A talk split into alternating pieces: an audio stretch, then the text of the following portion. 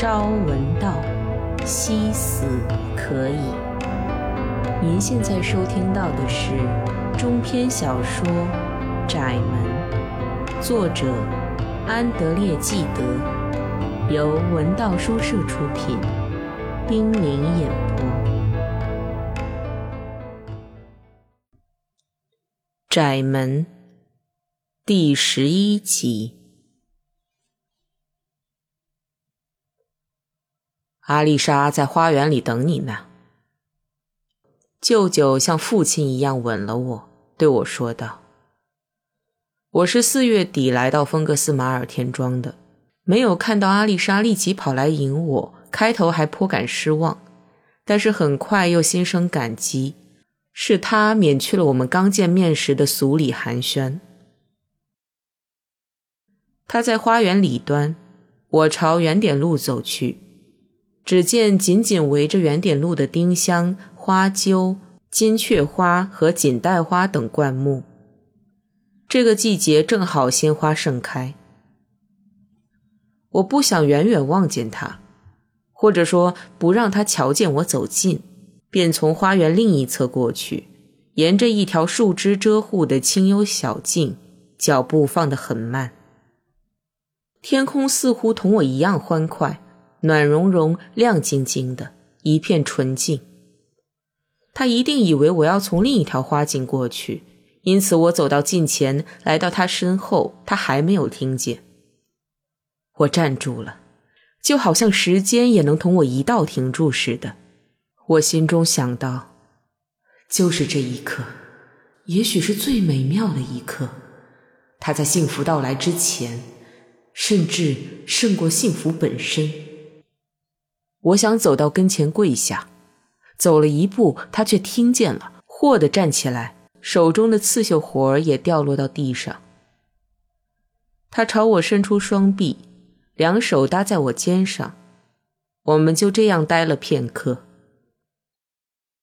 他一直伸着双臂，满脸笑容，探着头，一言不发，含情脉脉地凝视我。她穿了一身白衣裙，在她那张有些过分严肃的脸上，我重又发现她童年时的笑容。听我说，阿丽莎，我突然高声说道：“我有十二天假期，只要你不高兴，我一天也不多留。现在我们定下一个暗号，表示次日我应该离开丰格斯马尔，而且到了次日，我说走就走。”既不责怪谁，也不发怨言，你同意吗？这话事先没有准备，我讲出来更为自然。他考虑了片刻，便说道：“这么吧，晚上我下楼吃饭，脖子上如果没戴你喜爱的那副紫金十字架，你会明白吗？那就是我在这里住的最后一晚。你能那样就走吗？”不流泪，也不叹息，而且不辞而别。最后一晚，如果还像头一天晚上那样分手，极其随便，会引你心中犯合计。他究竟明白了没有？可是第二天早晨，你再找我，就发现我悄然离去。第二天，我也不会寻找你。我接过他伸过来的手，拉到唇边吻了吻。同时又说道：“从现在起，到那决定命运的夜晚，不要有任何暗示，以免让我产生预感。你也一样，不要暗示即将离开。现在该打破这种庄严的会面可能在我们之间造成的尴尬气氛了。”我又说道。我热切希望在你身边的这几天能像平常日子一样。我是说，我们二人谁也不觉得有什么特别的。再说，假如我们一开始别急于要谈，他笑起来，我则补充说，我们就一点也没有可以一起干的事了吗？我们始终对园艺感兴趣。新进来的花匠不如原来那个有经验，花园撂了两个月，好多处需要修整。有些玫瑰修剪得很差劲，有些花开的倒是挺好，却被枯死的枝干挡住了。有些藤蔓爬到地上，想攀附在别的植物上，还有些已经被吸血鬼们吸干了营养。多数植物都是我们嫁接的，我们认出了以前劳作的痕迹。打理这些事会占用我们大部分的时间，这样在最初的三天，我们谁也不说沉重的话。默默地干活当我们什么都不说时，也根本感觉不到沉默给我们造成了什么压力。我们就这样彼此重又习惯了。我不想做任何解释，还是倚重于这种习惯。我们分别时的往事，在我们之间早就开始慢慢消失了。我以前在他身上常常感觉到的那种内心的恐惧。他以前在我身上常常感觉到的那种精神上的紧张，也都已经开始慢慢减弱了。阿丽莎在我眼中比秋天时我们见面的那副模样年轻多了。我觉得她从未像现在这么漂亮过。每天晚上，我都看见金链吊着紫金小十字架在她上衣外面闪闪发亮。我有了信心。希望也就在我心中复萌了。我说什么？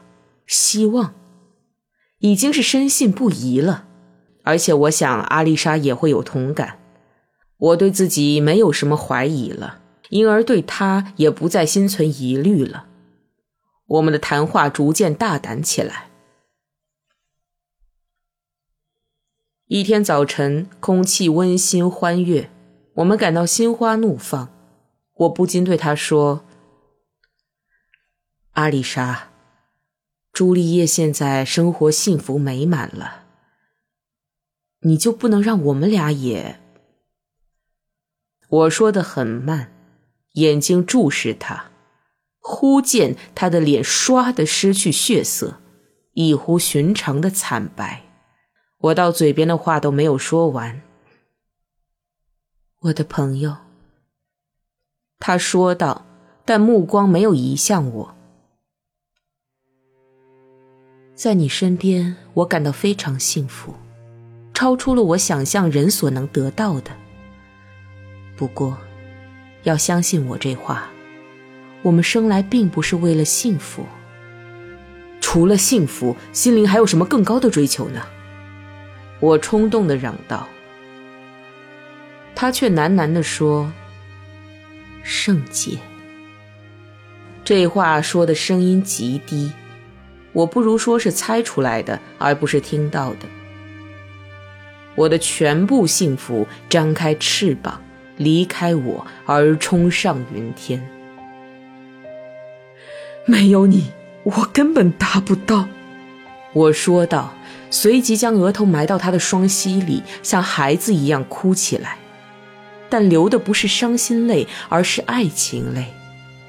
我又重复说：“没有你不行，没有你不行。”这一天像往日一样过去了。然而到了晚上，阿丽莎没有带那副紫金小十字架。我信守诺言，次日拂晓便不辞而别。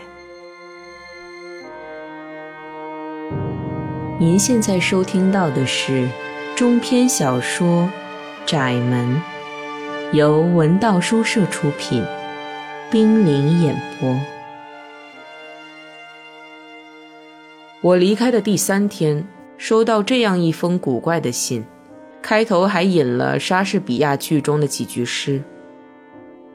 又弹起这曲调，节奏逐渐消沉。经我耳畔，如微风吹拂紫罗兰，声音轻柔，偷走紫罗兰的清芬。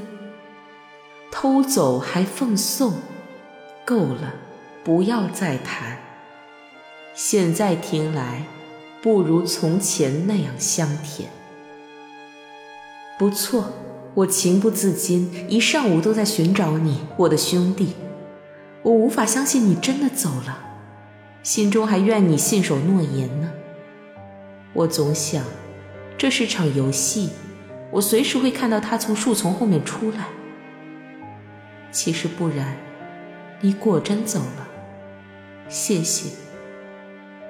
这天余下来的时间，我的头脑就一直翻腾着一些想法，希望告诉你，而且我还产生一种真切的、莫名其妙的担心。这些想法，我若是不告诉你，以后就会觉得对不住你，理应受到你的责备。你在风格斯马尔的头几个小时，我就感到在你身边，整个身心都有一种奇异的满足。我先是惊讶，很快又不安了。你对我说过，十分满足，此外别无他求。啊，正是这一点令我不安。我的朋友，我怕让你误解，尤其怕你把我心灵纯粹、强烈感情的表露当做一种精妙的推理。啊，若是推理，该是多么笨拙啊！幸福如不能让人满足，那就算不上幸福。这是你对我说的，还记得吗？当时我不知道该如何回答好。不，杰罗姆，幸福不能让我们满足。杰罗姆，它也不应该让我们满足。这种乐趣无穷的满足感，我不能看作是真实存在的。我们秋天见面时，不是已经明白这种满足掩盖多大的痛苦吗？真正的满足啊！愿上帝保佑它并不存在。我们是为另一种幸福而生的，正如我们的通信毁掉了我们去年秋天的那次相会，昨天与你见面的回忆也毁掉了我今天写这封信的兴趣。过去我给你写信的那种快乐去哪儿了？我们相互写信，我们相处，耗尽了我们在爱情中所追求的那种纯粹的快乐。如今，我还是忍不住，像第十二页中的奥西诺那样大声喊道：“够了，不要再谈。现在听来，不如刚才那么香甜。”别了，我的朋友。从现在开始爱上帝吧。你能明白我是多么爱你吗？一生一世，我都将是你的阿丽莎。我对付不了美德的陷阱，凡是英雄之举，都会令我眼花缭乱，倾心仿效。因为我没有把美德从爱情中分离出去，阿丽莎的信在我的心中激起了一种盲目的、令我陶醉的热情。上帝明鉴，我追求更多的美德，只是因为他。任何一条路，只要是向上去的，都能将我送到他的身旁。啊，那就让地面尽快收缩吧，只要能容得下我和他就行。哎呀！我并不怀疑他那精妙的伪装，也几乎想象不到，等我们上升到某个高度，地面窄的只能容下我们当中的一个人的时候，他就会又一次从我的怀里挣脱跑掉。我给他写了一封很长的回信，我只记得其中一个段落清晰地表达了我的思想。我经常感到，爱情是我保存在心中最美好的情感。我的其他所有品质都挂靠在上面。爱情使我超越自己，可是没有你，我就要跌回到极平常天性的极平庸的境地。正因为抱着与你相会的希望，我才总认为多么崎岖的小径也是正道。我不记得我在信中还写了什么，促使他在复信中写了这样一段话。可是，我的朋友，圣洁不是一种选择，而是一种天职。在他信中，这个词下面划了三条线，强调：如果你是我当初认为的那种人，那么你也同样不能逃避这种天职。完了，我明白了。确切的说，我有预感，我们的通信到此打住。无论多么狡猾的建议，多么执着的意愿，也无济于事了。然而，我还是怀着深情给他写长信。我寄出第三封信后，便收到这封短信：“我的朋友，绝不要以为我决意不再给你写信了。我只是对信没有兴趣了。不过，你的几封信还是让我开心。但是我越来越自责。”不该在你的思想里占这么大位置。夏天快到了，这段时间我们就不写信了。九月份后半个月，你就来芬格斯马尔，在我身边度过吧。你同意吗？如果同意，就不必回信了。我把你的沉默视为默许。但愿你不给我回信。我没有回信，毫无疑问。这种沉默不过是他给我安排的最后的考验。经过数月学习和数周旅行之后，我回到芬格斯马尔田庄时，就完全心平气和、深信不疑了。我怎么能用三言两语就把当初我几乎无法理解的事一下子说清楚呢？除了从那一刻起浸透我全身的痛苦。我还能描述些什么呢？如果我今天无法原谅自己当初并没有辨认出那种隐藏在极度虚假的表面下依然在颤抖的爱，那就说明我当初能看到的只是这种假象。然后我觉得我再也找不到我以前的那个朋友了，还责备了他。不，阿丽莎，即便在那个时候，我也没有责备你。而是为自己再也认不出你的样子而绝望的哭泣。如今，我已经能够从你当初爱的狡猾的沉默与爱的残忍的运行中衡量出你的爱竟是那么的强烈。你的爱让我越痛苦，我就越爱你，难道不是这样吗？鄙视、冷漠，都不是。这里没有可以克服的东西，甚至没有我可以抗拒的东西。有时我会迟疑，怀疑我是不是虚构了我的痛苦，因为它的根源看似如此难以捉摸。阿丽莎假装无法理解他的技术又是如此精妙，我该抱怨谁？他在见到我的那一刻笑的是那么甜，他的热情和专注也是从未有过的。去那儿的第一天，我几乎被他骗了。他换了一个新发型，把头发弄平，梳到脑袋后面，露出了脸部的轮廓。但他的样子变粗糙了，真实的表情也变了。还有他身上那件不合体的长裙，颜色暗淡，质地粗陋，将他身体优美的曲线一下子弄糟了。但这些又有什么关系？我盲目的想着。没有什么大不了的，明天要么他自愿，要么在我的请求下，一切都会纠正过来的。